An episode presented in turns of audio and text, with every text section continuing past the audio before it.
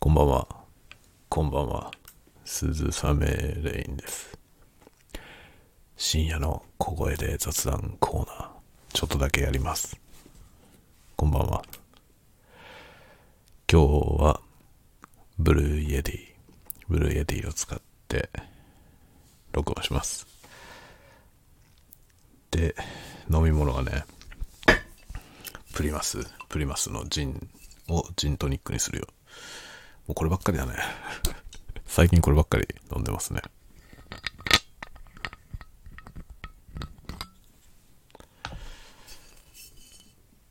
さて、注ぎましょうか。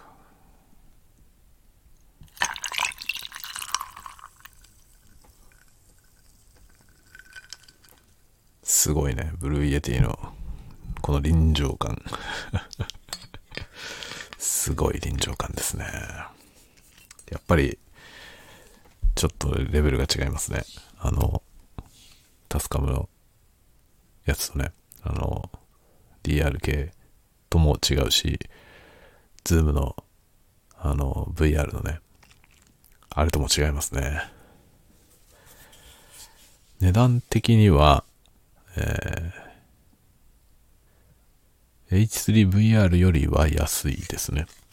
まあ、 Blue Yeti は、あの、本体にはレコーダーの機能はないので、レコーダー系と比べたらそれはね、価格は安いですね。でも音のクオリティ的にはすごいいいんじゃないですか。あ、しかも今これ、これはね、こうストレステレオになっていて、こういう感じ ですけど、これあの、ポーラーパターンってあの、マイクのね、集音特性を4種類選べるようになってますんで、これをあのオムニモードとか、えーカーディオイド単単一指向性にすれば、もっとあのナレーション的に聞きやすい音にできます。まあ、僕はこれね、あの、ちょっと ASMR 風に今ステレオに、あえてステレオにしてますけど、本来このね、スタンド FM でこうやって喋るようなコンテンツの場合は、ステレオじゃない方が聞きやすいです。僕はこれあえてわざとやってる感じですね。トニックウォーター、開けますね。今度はこっち側で注いでみるか。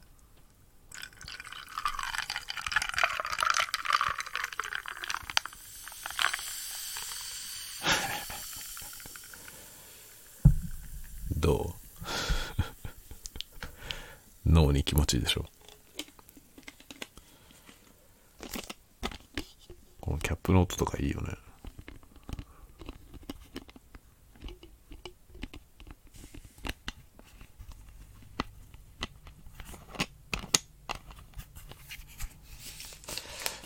すごいね。このマイクはめちゃくちゃいいですね。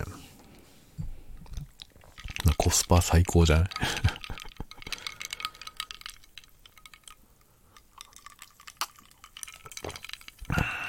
オーディオインターフェースもいらないんで。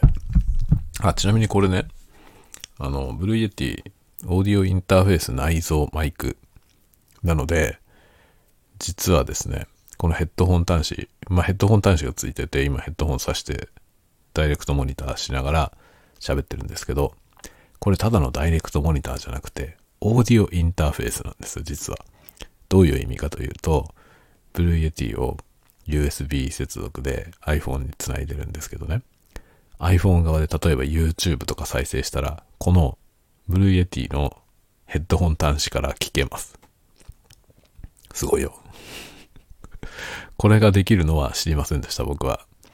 僕はこのヘッドホン端子はただの、そのね、ヘッドホンにそのモニターとしてマイクに入ってきてる音をダイレクトに返す。で、同時にその音をね、USB にも送る。ただそれだけのもんだと思ってたんですよ。ダイレクトモニターだと思ってたんですけど、これオーディオインターフェースのアウトプットもこのヘッドホン端子に来てます。なので、えー再生を確認することができます。今これ収録してるんですけど、この録音止めて再生ボタンを押すと、今してるね、この Blue Yeti に刺さっているヘッドホンから音が聞けるんですよ。これは知りませんでした。実際やってみておおってなりました。聞こえるじゃんってなりましたね。すごいですね。至れり尽くせりですね。ただし、USB から電源だけを供給しても動かない。これを改善してほしいね。これを改善してほしい。要するに、USB 接続で USB 側にドライバーが入っていてね。USB の相手に。で、そのドライバーで駆動されないと、マイクが起動しないんですよ。ここがもう本当に残念だね。電源だけ供給して、だから USB のね、電源コネクターで電源を供給して、マイクがマイクとして単体で使えたら最高だったんですけどね。それはできないんですよね。なので、このマイクを動かすためには、まあ、何らかのこの、Blue Yeti を起動できる何かが必要です。端末が。まあ、僕は iPhone を使います。iPhone を使えば、えー、まあ、 Blue Yeti を使って別の機器に音を出して録音するっていうことができます。まあ、ちなみに YouTube で僕、 Blue Yeti の、えー、開封動画出してますけど、あの開封動画はそうやって撮りました。iPhone につないだんですけど、iPhone じゃなくて、MTR マルチトラックレコーダーに、このアウトプットをね、入れて、それを録音しました。本当はね、USB の電源だけでやりたかったのよ。電源をつないで、こうね、電源だけでヘッドホンアウトから音が出てくれればできたんですけど、電源だけつないでも、まあ、電源は入るんですよ。ミュートボタンのところにこう LED がつくんですけど、それはでつくんですよ。なんですけど音がしないんですよ。それが本当に残念だったね。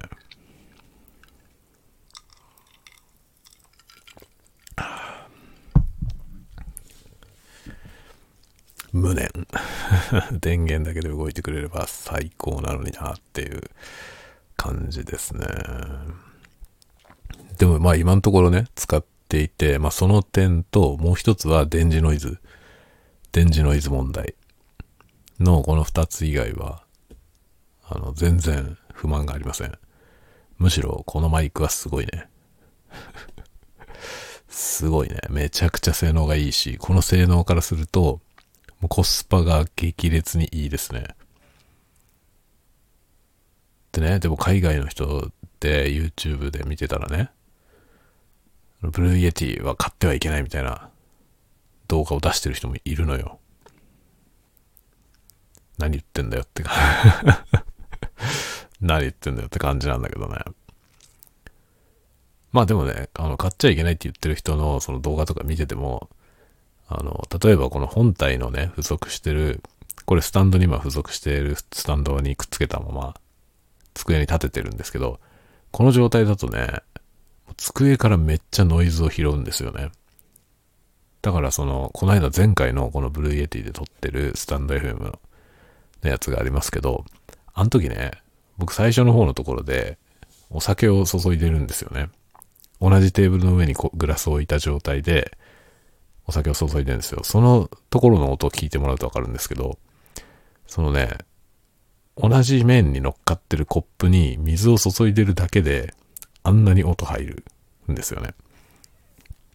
だから事実上ね、これゲーム配信に使おうと思って、これを、その、付属のスタンドに乗っかってる状態でテーブルに置いて、その同じテーブルの上にキーボードを置いて打ったらもうダメだと思います。だからそのキーボードの振動がめちゃくちゃ音が入って、すごく聞き苦しい音が取れると思う。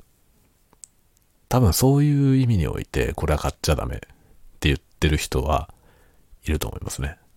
使えないっていうね、言ってる人はいると思う。ゲーム配信で使いたいんだったら、これ、付属のスタンドを使わないで、あの、アーム型のマイクスタンドにつなぐのがいいと思いますね。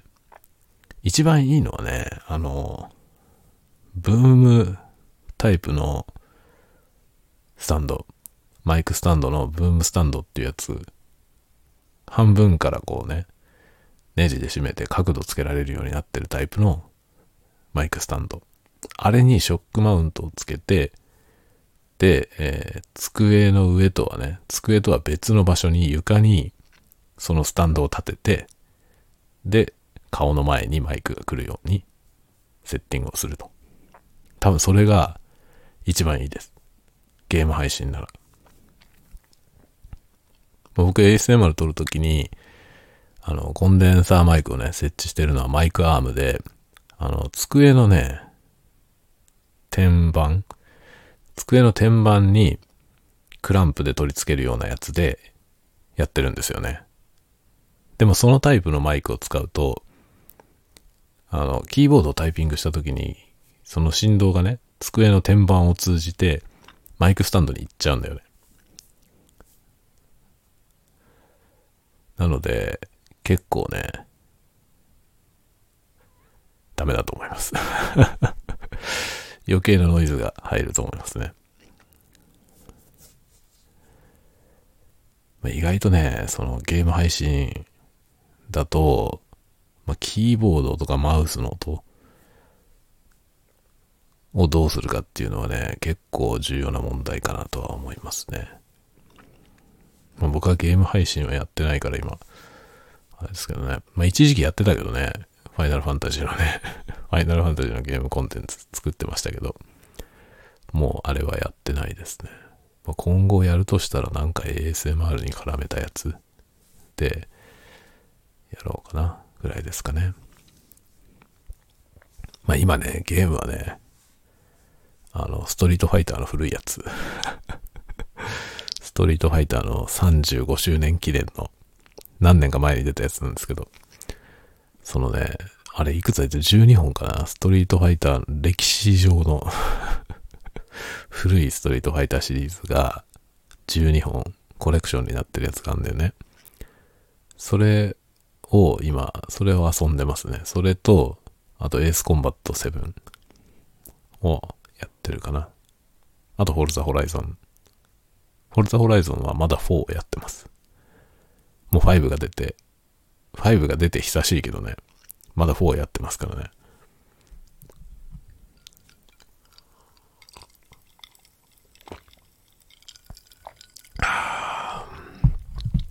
美味しいな。ジントニック、最近もジントニックばっかり飲んでるね。今日はね、何の話しようかな。まあ一応ね、あさってからまた京都に行くんですよ。で、まだ何にも用意してない。まだ何にも用意してないっていう話をするぐらいですか。明日、やるかな。スーツケース用意したりとかね。明日やりますね。めんどくせえな めんどくせえなって感じだよね。っていうか何がめんどくさいって、スーツケースゴロゴロしながら移動するのがめんどくさいんだよな。でね、僕はあさって行くんですけど、あさってね、行ったらいきなりね、いきなり仕事場に向かわなきゃいけないんですよね。荷物持ったまんま。それがだるいんだよな。それがだるいんですよね。で、結局さ、いつのタイミングでホテル行けるかっていうね、その荷物をホテルに片付けてから行動したいけど、多分ね、夜チェックインするまでずっと持ちっぱなしだと思うんだよね。荷物。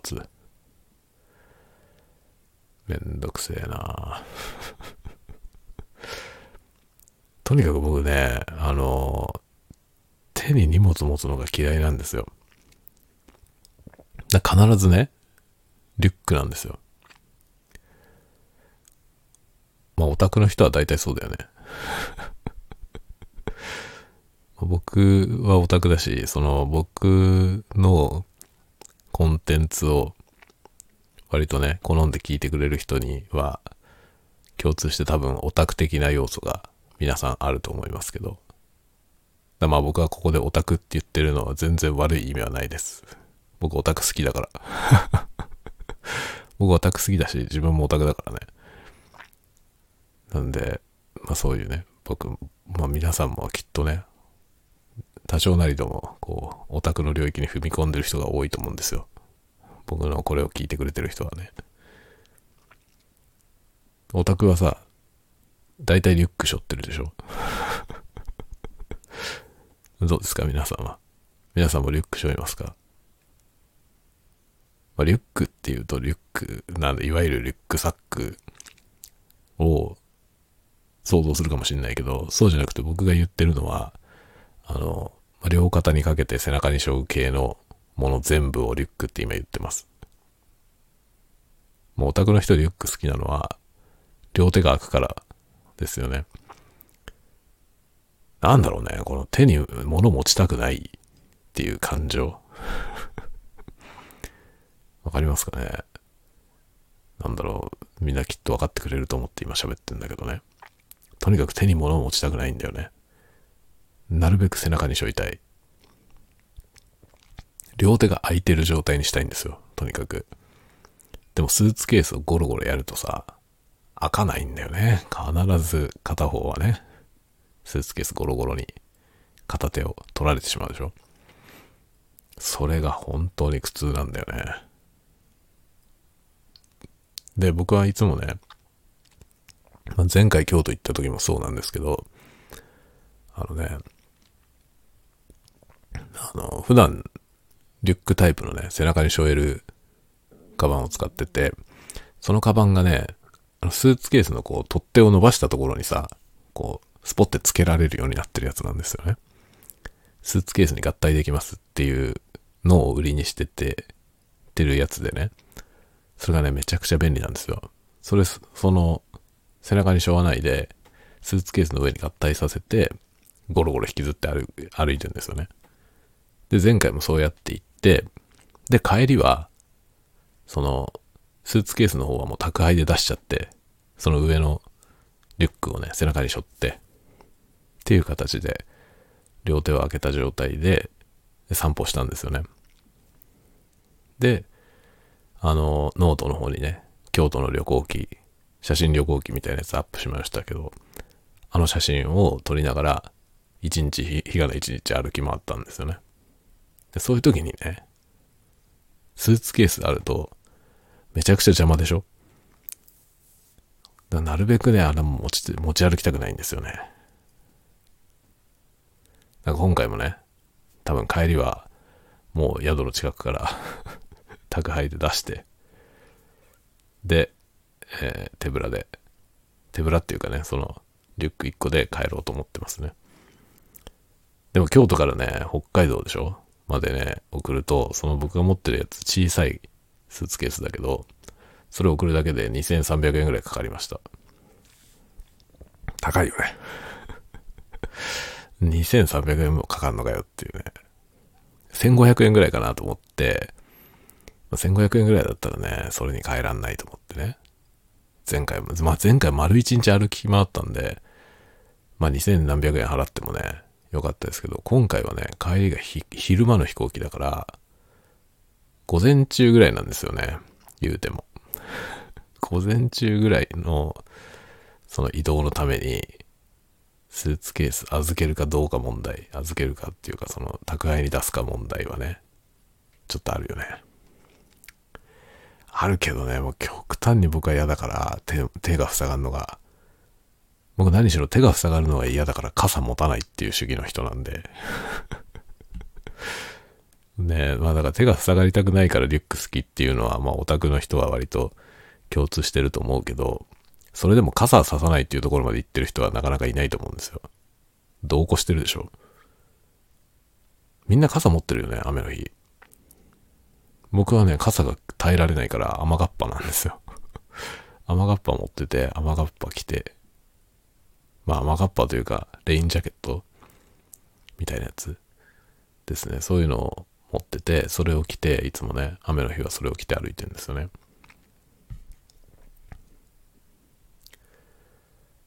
そのぐらいね、手にも物持ちたくないんですよ。とにかく傘も持ちたくない。っていう感じだよね。だから前回ね、京都行った時、もう傘持たないで行ったら、向こうで大雨でさ。だから、到着して、駅の売店で、カッパ買ったんですよ。傘じゃなくて。カッパを買って、でも暑くて、前回行った時は暑くて、しかもね、駅の売店に売ってるカッパって、本当にね、あんまりいいものじゃないから、暑いんですよね。着るともう中が蒸れるんですよ。前回本当にひどい目に遭いましたね。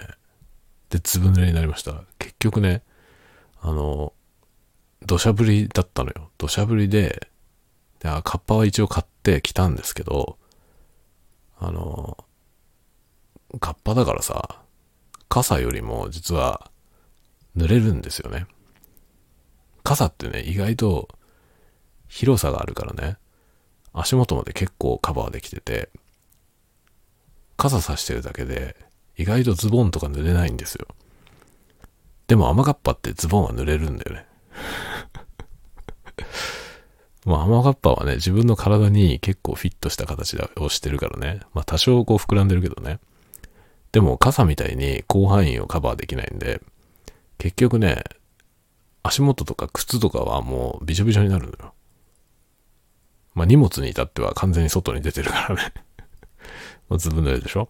っていう感じでずぶ濡れになり、暑すぎて、前回はね、その雨がっぱによって蒸れたことによってね、めっちゃ汗かいたのよ。そしたら、雨がっぱ脱いだらね、なんかそのまま雨の中歩いてたのとあんまり変わんないぐらいびしょびしょだったんですよね。内側からは汗でびしょびしょで。で、まあズボンは外から結局濡れてびっしょびしょで。で、靴ぐしょぐしょで、みたいな。おとなしく傘をさせばよかったと、その時は思いました。でもね、スーツケースゴロゴロやりながら傘持ってるともう両手塞がってるじゃない。まあ、僕にとってはね、両手が塞がってるっていうのは、なんかもう窒息しかかってるのと同じような状況なんですよね。耐えられないんですよ、本当に。苦しくて。持ってるものを捨てたくなるのよ。なんだ俺はっつって捨てたくなるんですよね。ただ手に持ってるというだけで、手が塞がるという理由でもう何もかも許せなくなって、もうその持ってるものをその辺のゴミ置き場にポイって捨てて行きたくなる。そういう気分になるんですよね。だから極力手に物を持ちたくないっていうね。で手に物を持ちたくない僕が愛用しているカメラストラップ。これノートに書こう、今度。めちゃくちゃいいやつ見つけたのよ。で、それをね、偶然見つけたんですよ。偶然ね、ヨドバシカメラのサイトで見つけて、速攻買いました。それで今のカメラにもね、すぐつけたんですよ。まあ今のカメラ買った時に探したんですよ。あの、純正でついてるやつが嫌で。まあ富士フィルムさんごめんなさいって感じなんだけど、純正でついてくる富士フィルムのストラップが嫌でね、もうちょっと使いやすいストラップがいいなと思って探したんですよ。そしたら偶然めちゃくちゃいいやつを見つけて、それがね、もうめっちゃ気に入ってます。それ今度ノートに書くわ。ノートに書くわっつっても多分メンバー用のやつで書いて、なんだ読めないじゃんっていう話になると思いますけどね。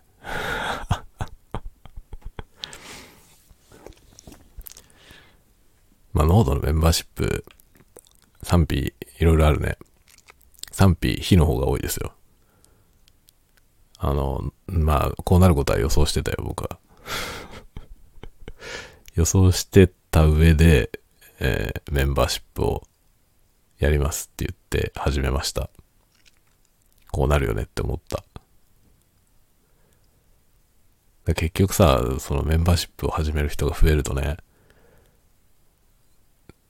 それに全部クローズになっちゃうわけですよね。今までこう表に出していた人たちがメンバー向けのコンテンツに、まあ要するに、なんていうの、えー言ってしまえば潜伏していってしまう。そうすると、表に見えてるものがだんだん薄まっていっちゃうわけですよね。大したものがないなって。だってみんな面白いものはね、みんな有料の方に出すじゃない。で、メンバーさんはね、あの、月額料金を払ってくれますから、やっぱどっちかというとね、そのお金取ってるところに力入れたものを書くじゃない。そしたら無料で読めるものはだんだん薄まっていくのは自然の流れですよね。で、まあ今回、あの、飲みながら書きましたシリーズのね、飲みかけのやつ読んでても思いましたけど、やっぱそのことに関して不満に思ってる人いっぱいいるよね。僕これも想像してました。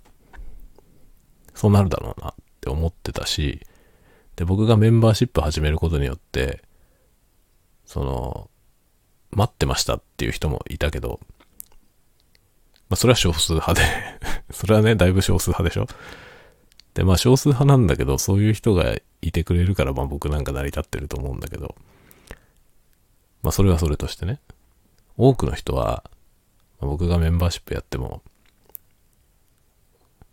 まあ、買わないだろうな、その、入んないだろうなって思ってました。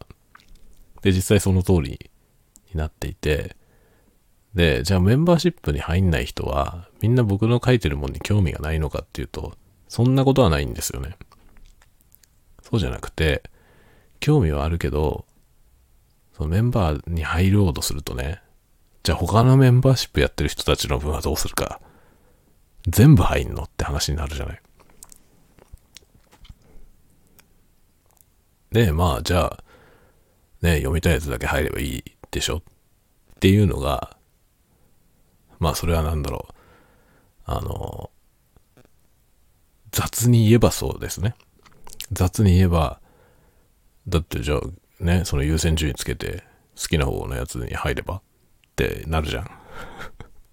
それはでもね、相当雑な物言いなんですよね。で、結局ノートって SNS なんで、ソーシャルネットワークなんで、あれはコンテンツプラットフォームじゃないんですよ。意味合いが。あれソーシャルネットワークだと思いますよ。ノートはね。まあ、ノートを運営してる人たちがどう思ってるかは知らないけどね。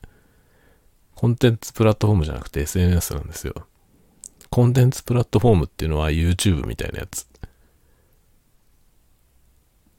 ノートは SNS ですね。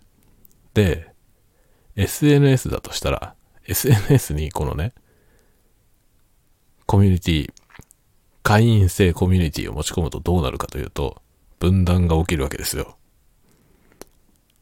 当たり前だよね。で、そこにしかも金が絡んでくる。金の絡んだコミュニティですから、まあ、極端な分断を生みますね。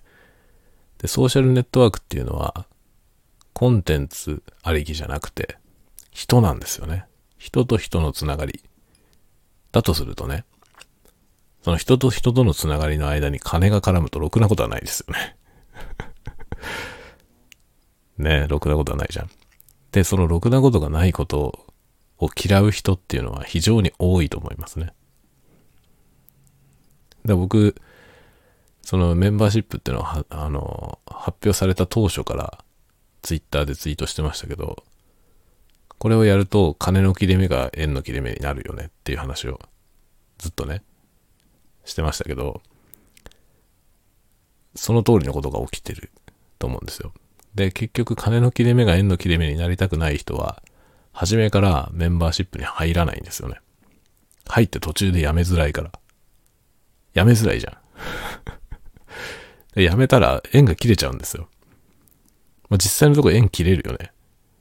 その、あのね、僕もね、有料のサークルに入ってて、それやめたケースがあったんですけど、そうするとやっぱり縁は切れるんだよね。それをね、まあ僕がお金を払って、それをやめたことによって、相手が僕のことに対してね、あいつ辞めたからもう知らねえって縁を切るんじゃないんですよ。そうじゃなくて、こっち側が、後ろめたくて、いけなくなっちゃうんですよね。っ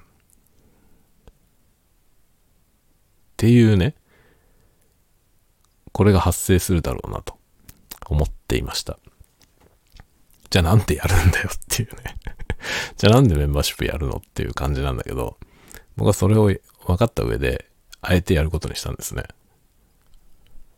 で、それでも、読みたいと思って集まってくれる人がいて、まあそういう人に向けて、マニアックなことをね やっていこうかなっていうとこですかね。なんかね、そのやっぱり、あの、限定された場所、そのね、大っぴらに公開してる場所じゃない場所、だからできることっていうのがあるなっていうのがあって、まあそういうのやる場所にしようかな、と思って、ノートはメンバーシップをやってます。まあ逆にそれ以外のコンテンツがね、まあ、僕の場合はフルオープンなんで、例えばこのスタンド FM も最近有料でコンテンツ売ったりできる仕組みがありますけど、僕スタンド FM は基本的に無料でしかやらないつもりです。全部無料で出してるつもり。まあ時々、あの、有料ノートの中にスタンド FM のね、限定公開のリンクでなんか埋めたりすることはある、ある、あります。それはやってるけど、でも、スタンド FM のコンテンツ自体を有料にして売るってことはしない。これはもう最初からしないと宣言しとく。でも、ポッドキャストもマネタイズしてないので、ポッドキャストも完全無料ですね。で、YouTube も今んとこ無料ですね。YouTube は、あの、有料コンテンツはないので、収益化？収益化を目指してやってますけど、YouTube の場合は、収益化した、した時に何が起きるかというと、広告が入るようになるっていうだけなんですよね。なので、プレミアム、YouTube プレミアムに入ってる人にとっては、全く関係ないです。全く関係ないし、えー、プレミアムに入ってない人にとっては、他の人の動画と同じになるだけ。っていうだけですね。なのであんまり問題ないですね。一番問題があるのはノートなんだけど、僕はノートは別にノートを真ん中に据えてないので、あの、いろんなたくさんある中の一つ、そのたくさんある中の一つで、会員制のものをやるっていう、そういう場所にしてるだけです。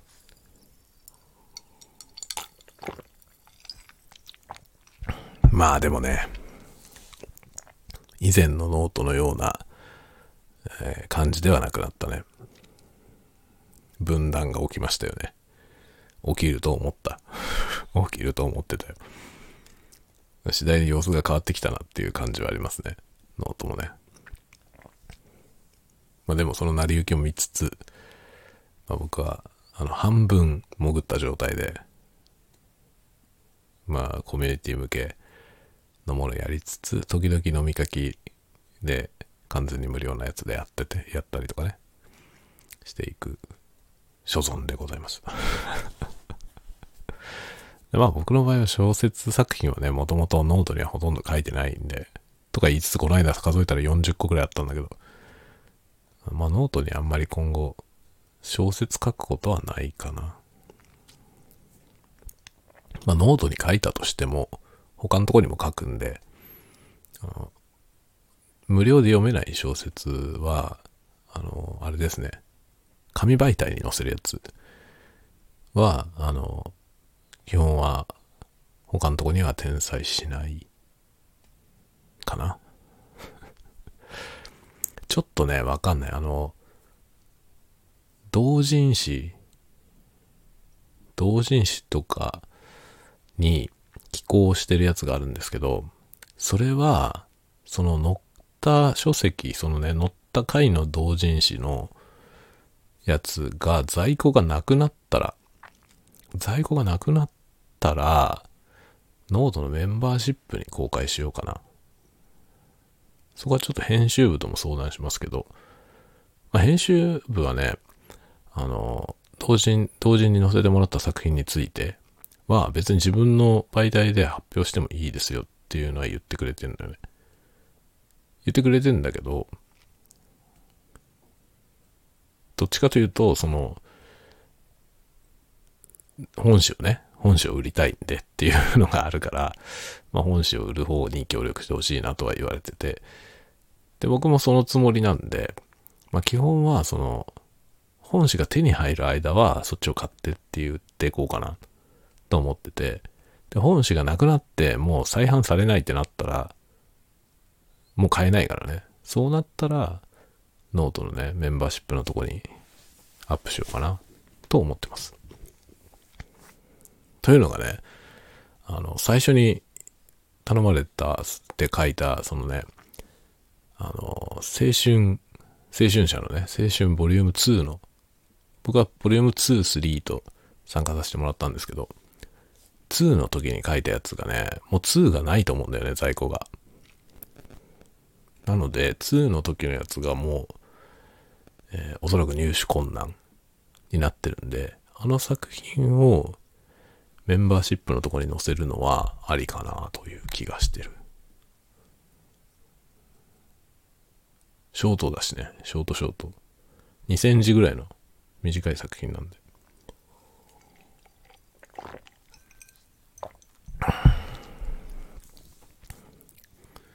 ボリューム3はね、ボリューム3はまだあります。あ、っていうかね、あれだ、あのボリューム2はね、無料で配布してたんですよ。フリーペーパーだったんだ。で、無料で配布してるから、あの、別に自分のところでも公開してもいいですよって言われてたんだ。でもね、無料で配布してるけど、原稿料をいただいたのよ。で原稿料いただいたから、やっぱ自分のとこでね、無料で公開するのはちょっとなと思って、引っ込めてました。でももうそのね、無料で配布してたやつがなくなったと思うんで、ちょっとメンバーシップに出そうかな。で、ボリューム3の方は、あの、販売してます。販売しててまだ在庫あります。ので、買ってね。いや、っていうかね、あの、青春ボリューム3はね、買ってそうがないですよ。あの、そうそうたる顔ぶれ そうそうたる顔ぶれですから。僕以外の人たち、すごい人たちが書いてるんで、いいですよ。僕はふざけてるけどね。例によって一番ぶぶちかました作品を載せてますね、僕が。狂いすぎてて頭おかしいですけど。でも多分ね、鈴雨レイン作品が好きな人は、もう爆笑だと思います こういうのを待ってたんだよっていう作品だと思う。ボリューム3に載ってるやつはね。それは多分、鈴雨ファンはみんな好きだと思う。だから青春者にまだ在庫あるはずなんで。700円ちょっとぐらいだったかな、値段。ぜひどうぞ。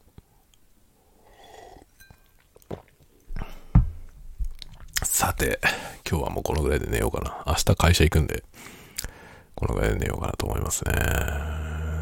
このね、ブルーイエリーがすごくいいので、このね、いいマイクに向かって喋って、それをダイレクトモニターで自分でヘッドホンで聞きながら喋ってるんですけど、そうするとね、もう気持ちよすぎて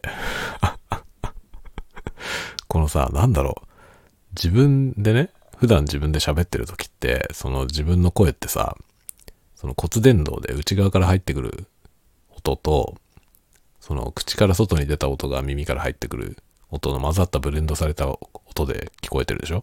自分の声。それがね、マイクを通してヘッドホンで聞くとね、違うじゃない？で、それがね、その、いいマイクで、感度のいいマイクで、こう、臨場感のある音で、自分の耳にね、自分の声が返ってくると、めっちゃ気持ちいいんだよね。これが気持ちよすぎて、もう永遠に喋ってられるよね。で僕このさ、スタンデーフムの深夜の小声雑談、長いじゃない 取り留めもなくめちゃくちゃ長くて、ほっとくといつまでも喋るでしょ。これはね、話したいことがあるっていうよりは、そうじゃなくてこのね、ダイレクトモニターのこのね、環境が気持ちいいからなのよ。で、まあ DR05 とかで今までやってたけど、ああいうマイクでも気持ちいいんですよ。あれらも全部まあ、一応コンデンサーマイクでね、結構リアリティのある音でしょ臨場感のある音が取れますけど、それがね、耳にダイレクトモニターで返ってきてる状態で喋るっていうのは、結構心地いいんですよね こ心地いいのよね。で、このブルーイエティはね、さらに感度が高いから、めちゃくちゃ気持ちいいんだよね、今喋ってて。なんだろうね。言ってることが危ないよね。この、自分で喋りながらさ、マイクに向かって喋りながら、その音をダイレクトモニターしてると気持ちよくて、っていうね。実はね、僕仕事してるときは、DR40X をインターフェースとして繋いでね。で、テレビ会議とかの時はそれを使ってるんですよ。マイク代わりに。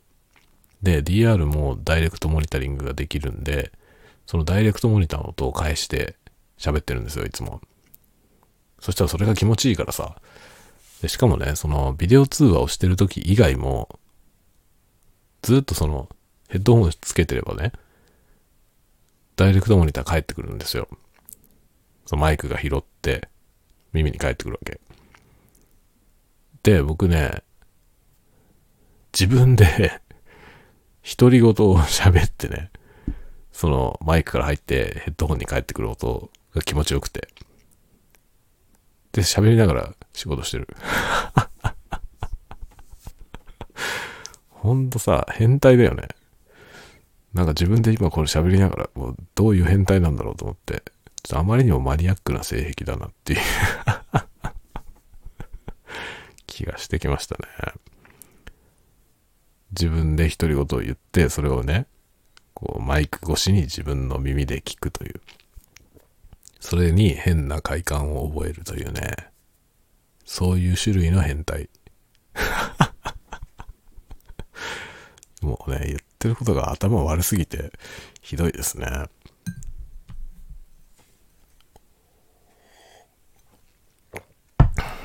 酔っ払ってるからかな。ってことにしとこうよ。もう何でも酒のせいにすればいいと思ってね、ひどいですね。いやーもう、音フェチですからね。音フェチだから、こう、で、声フェチだしね。